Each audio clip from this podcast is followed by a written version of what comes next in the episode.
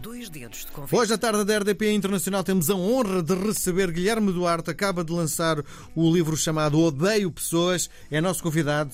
O uh, Guilherme é, tem por profissão humorista e exatamente por aí que vamos começar a nossa conversa. Quando passas um recibo verde, uh, metes na profissão humorista. Há a profissão do humorista em Portugal? É?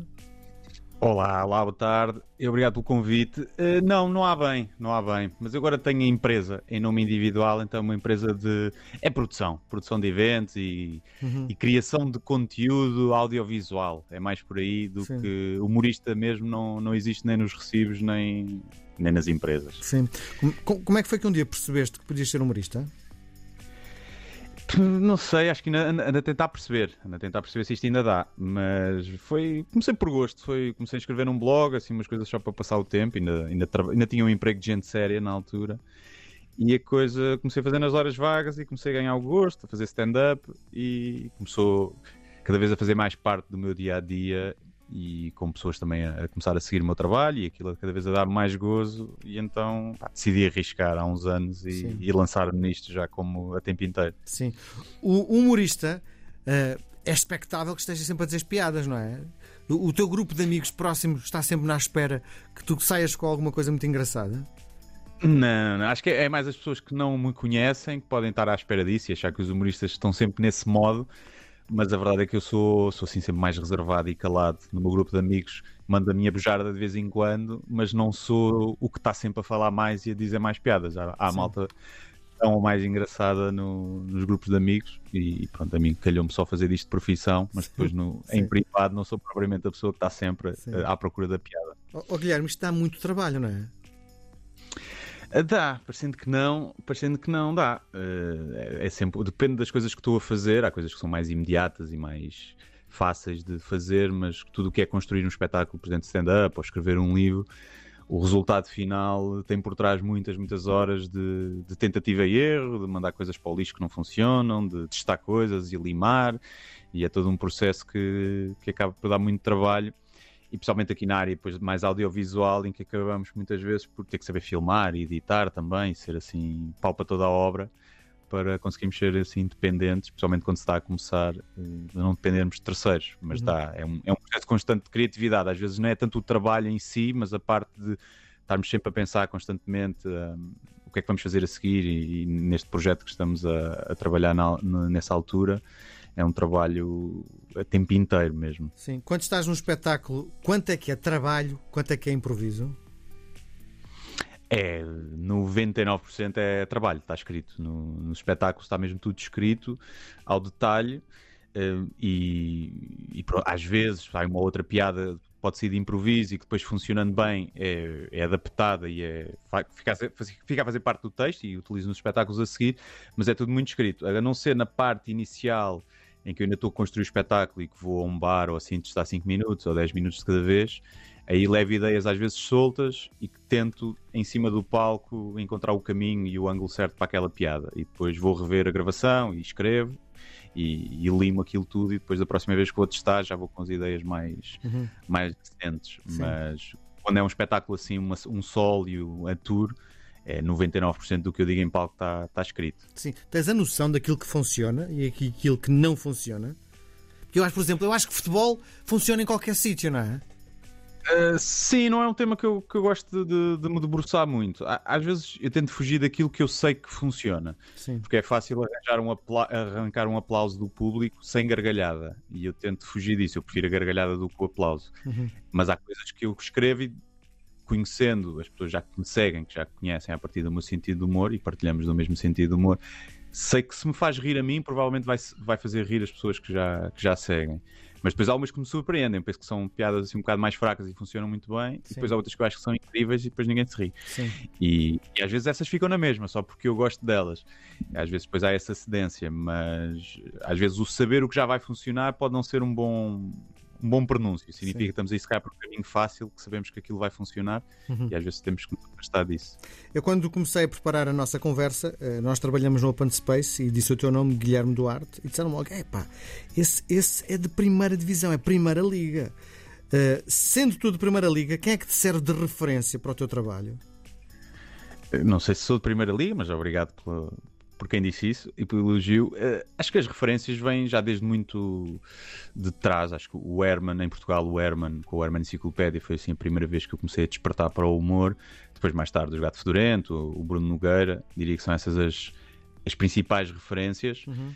Uh, depois lá fora, talvez o George Carlin, um comediante norte-americano que já, já morreu, talvez seja assim a grande referência no stand-up, depois o Ricky Gervais mais na, nas séries.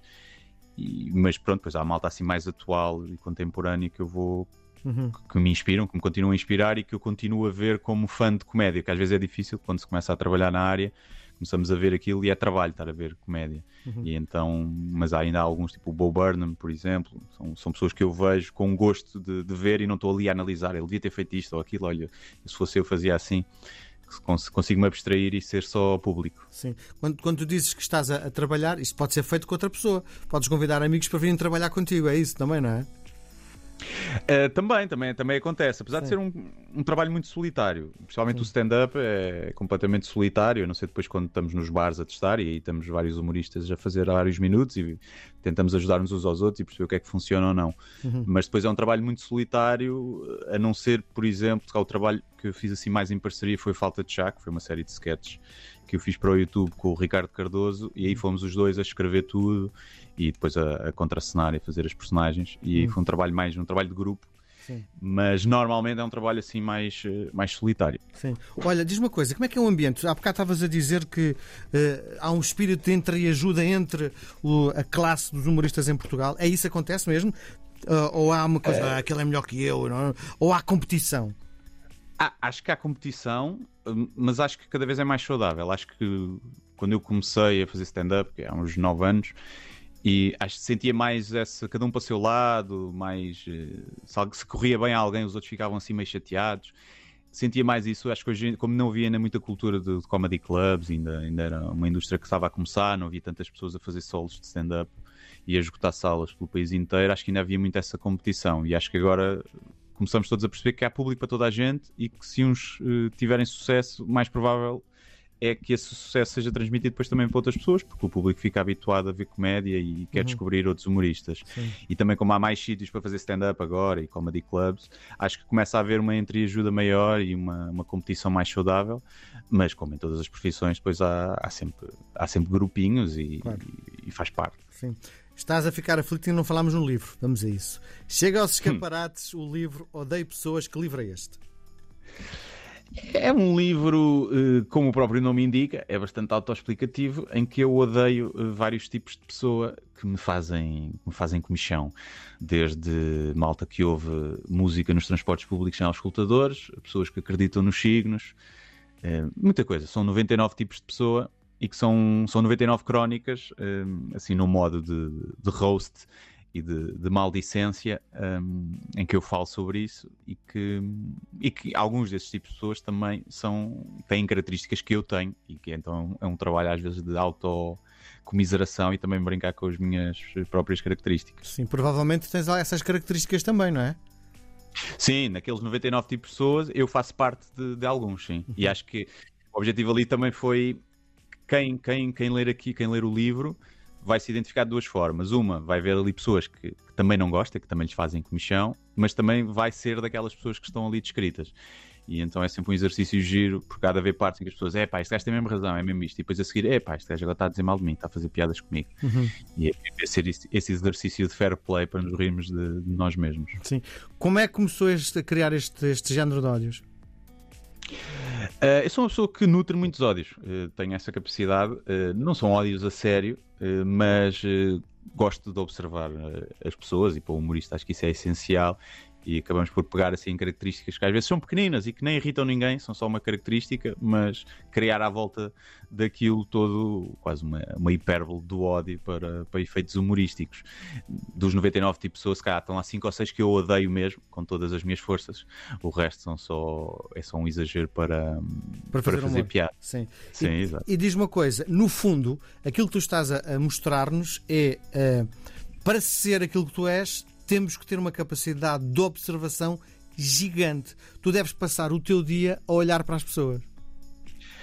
Uh, sim, uh, acho que faz, faz parte, acho que é, que é muito não só para as pessoas e o que as pessoas fazem, mas tipo, para, para a sociedade e como é que nós nos comportamos enquanto espécie, as nossas incoerências e hipocrisias todas. Acho que isso é do, o maior combustível que eu, que eu uso para, para o meu humor. E acho que sim, acho que é essencial estar na rua, estar no café e estou sempre atento a ver o que é que as pessoas. Parece um cuspo, a ver as conversas sim. das pessoas, mas a sim.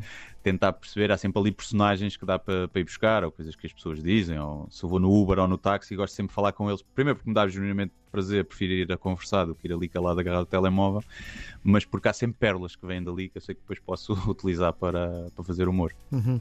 Que estereótipos podem fazer rir os outros? Eu acho que todos, acho que todos. Não acho que não há, não há estereótipos sagrados, nem, nem, nem temas tabu. E acho que to todos os estereótipos têm, podem ter um fundo de verdade, mesmo que já esteja desatualizado e datado, mas que pode ser visto do novo ângulo e ser utilizado para fazer humor. Acho que tudo, tudo. Não, não acho que não há, não há nenhum estereótipo que não dê para fazer humor. O estereótipo em si pode ser até preconceituoso e não fazer sentido, mas uhum. a piada que é construída à volta desse estereótipo pode ser muito boa e não discriminar ninguém. Sim. E ajudar até a desconstruir esse estereótipo. Sim, tens medo de pisar em uh, ramo verde e entrar por campos que no fundo podem prejudicar, porque estamos a ser inclusivos, não é?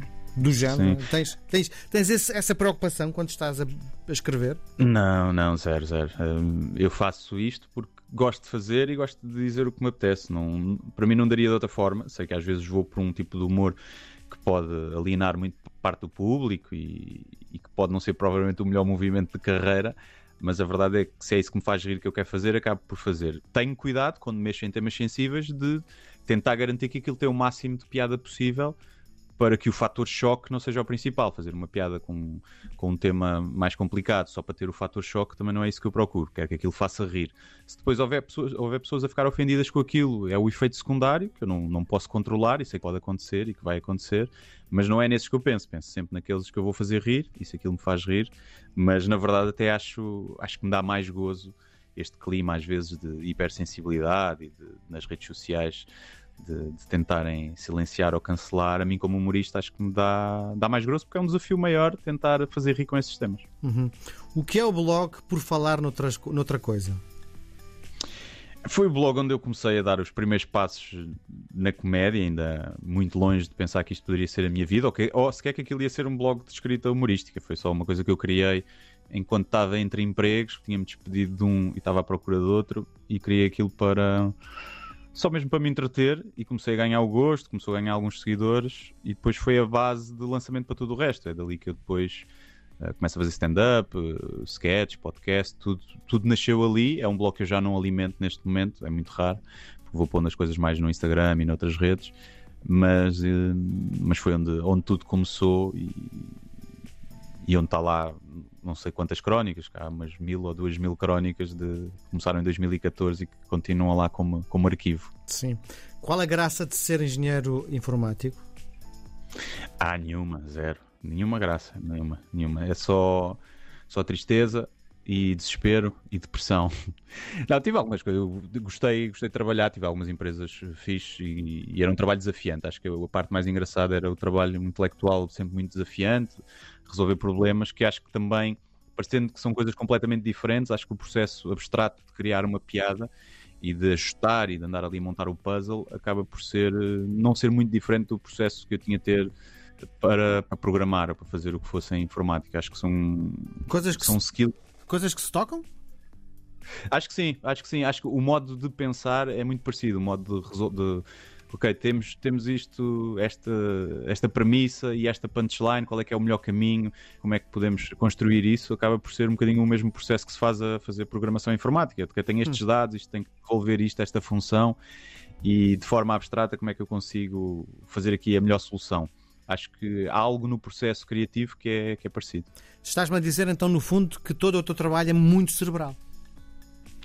É, é sim, sim. É, é, é, é quase toda. É, tem, tem a parte que é criativa, não é? Que às vezes é um bocado difícil perceber de onde é que ela vem, como é que as ideias surgem, mas depois tem um, um, um lado mais analítico e de, de, de, resolução de problemas que de tentar. Às vezes passa só por esta piada com metade das palavras funciona muito melhor, ok? Como é que eu consigo ajustar aqui este texto para tirar a palha toda e ir direto ao assunto sem perder uh, conteúdo e, e essência?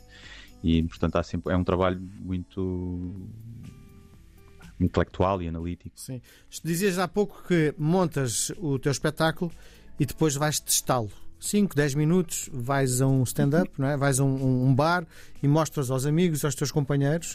Uh, a pergunta que te faço é: quando chegas à conclusão que a coisa não está a resultar, mudas? É, depende, depende. É, às vezes é, ok, isto não está a funcionar, mas eu acho que está aqui qualquer coisa. E, e, acho que isto tem aqui qualquer coisa para funcionar. E então aí é tentar reescrever, uh, dizer aquilo de outra forma. Às vezes só trocar palavras ou ordens de palavras pode, pode fazer com que uma piada funcione. Uhum. Ou, ou, às vezes é preciso deixar assentar. Eu lembro que tinha um, um beat stand-up, um tema, que eu tentei começar a fazer quando comecei a fazer stand-up e aquilo não tinha reações nenhumas. E aquilo foi na gaveta e passado uns 3 ou 4 anos eu fui buscar aquilo outra vez e funcionou muito bem, depois fez parte do meu segundo espetáculo a solo. Uhum. E eu não tinha ainda, quando eu tentei pegar naquele tema, ainda não tinha a maturidade e as ferramentas e a experiência necessária para conseguir fazer aquele tema funcionar. Uhum. E mais tarde, passados uns anos, eh, consegui dar-lhe a volta.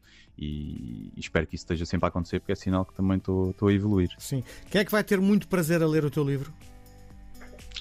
Quem é que vai ter prazer? Oh, uh, espero que todas as pessoas que tenham. Uh, acho que têm de ter fair play, porque lá está, vão sempre sentir ali uma, uma facadazinha, porque há, há, de, haver coisas com que se identificam. Mas acho que é isso, as pessoas querem uma leitura que acaba por ser leve e tem assim uma linguagem muito associada ao stand-up comedy, assim, uma linguagem muito oral e, para quem me conhece acho que vão conseguir ler o livro e ouvir quase a minha voz um, a dizer aquilo e, e é uma, uma, uma, leitura assim fácil, são várias crónicas uh, pequenas e então acho que sim, acho que e, acho que vão, vão perceber que o ódio também une as pessoas, que também é bom. Termos ódios em comum também faz com que sejamos mais amigos uns dos outros. Sim. Bom, aquilo que te proponho agora é uma partida de ping-pong, é um jogo de palavras. Vou-te sugerir dois conceitos dos dois. Podes escolher um deles, podes escolher os dois, podes inventar um terceiro, ou então, se achares que é tão parvo, nem responder. Vamos a isso? Ok, vamos a isso. Engenheiro informático ou humorista? É humorista, é humorista. É aquilo que mais me dá prazer. Para um público ruidoso ou calado? Ruidoso, não há nada pior que um público calado. Mais vale um público a assobiar e a dizer mal do que um público em silêncio. Reconhecimento do público ou da crítica? Do público, sem dúvida. A crítica não, não interessa. Odiar ou amar pessoas? Uh, vou, dizer, vou dizer amar, vou dizer amar, mas há pessoas que merecem ser odiadas, também não vamos mentir. Com ou sem barbas na língua? É, sem barbas na língua, sim. Sem, sem medo de dizer o que pensamos. Na rádio ou no palco? No palco, apesar de ter gostado da minha experiência que tive na rádio e na Antena 3, no palco sinto-me mais confortável. Sim. Nilton ou Fernando Rocha? Epa, isso é difícil. Vou escolher os dois, porque são das pessoas mais simpáticas e generosas que eu conheci no humor. Esquerda ou direita? Uh, isto hoje em dia tá, é muito complicado, não é? Porque a esquerda já não é bem esquerda, a direita não é bem direita. Mas eu sou mais de esquerda. Sou em, ter, em causas, em termos sociais, sou mais de esquerda e de liberdades individuais. Uh, em termos económicos, não faço ideia porque não percebo nada. Ping ou Pong? Ping ou Pong? Uh, ping, porque faz-me lembrar os tempos de informática. Tinha que se fazer ping para ver se o servidor estava a funcionar. Muito bem. Guilherme Duarte, autor do livro Odeio Pessoas, bom Natal, um grande abraço. Foi um prazer gigante Muito obrigado. conversar contigo. Igualmente. Obrigado, boa tarde. Foi muito obrigado.